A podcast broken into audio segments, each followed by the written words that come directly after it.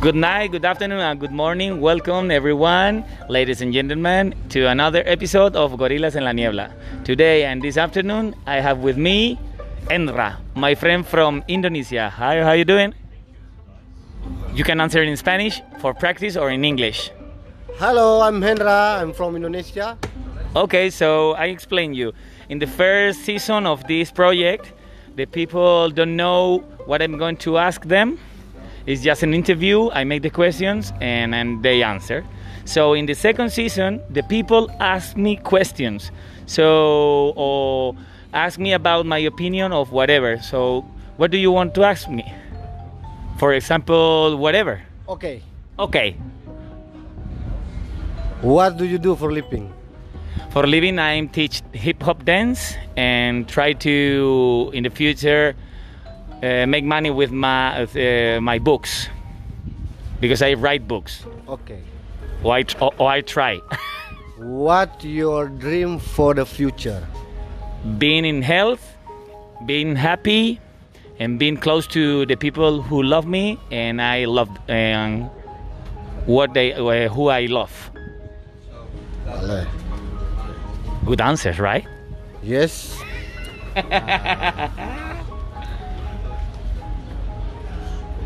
Are you a diver? I'm trying to to to be a diver. How many places did you did you Visit or go? yeah visit for diving or I'm just diving here in, in Ibiza. All my, of my 18 diving dives was here in Ibiza. how much experience do you have for diving or about the animals or something like that?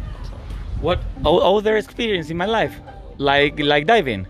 Yeah, yeah, yeah. Yeah, uh, I jump in uh, out of the plane. I climb, boxing. Uh, try to to still alive after this pandemic, etc. close, close to the close to the mic, please. Wait, wait, I it's normal. All the people don't know what to to ask.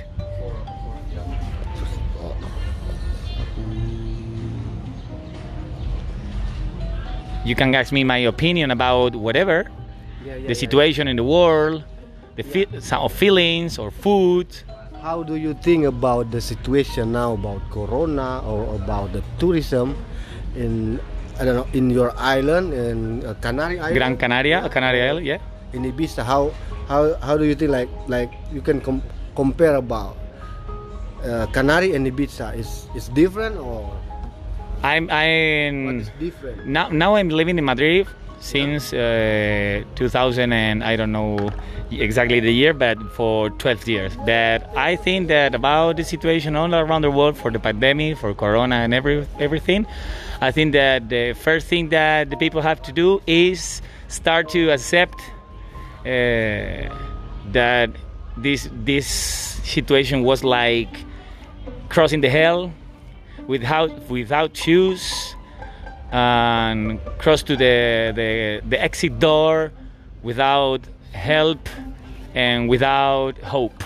And after this first step is to accept uh, this is like cross the hell is the beginning to to pass it to to feel better to to grow to learn how to to continue. I think that we have to to learn very good that we cross the hell and then we have to to be ready for live the life carpe diem stay in every moment love the people respect the people learn the the right things and the important things Okay, so the last one for you The last for me uh, what do you think about the nature? To like we, we have to save about uh, The world. d- The world.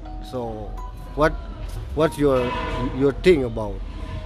I think about the nature and the world that they are so many so uh, so much money after every movement to take care about the world.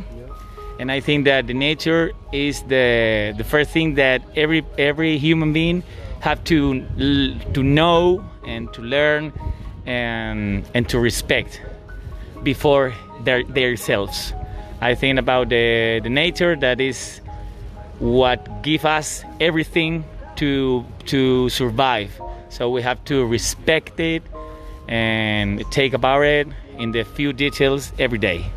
So for for say goodbye to the all the people who is listening to you, my good friend Henra from Indonesia, I want to uh, dare you to help me to change the world, being a better person every day. Do you accept? Yes. Yes. So thank you very much, everyone. See you in the next episode. Thank you for listening.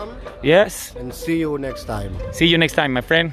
Love Indonesia. Thank you, everyone.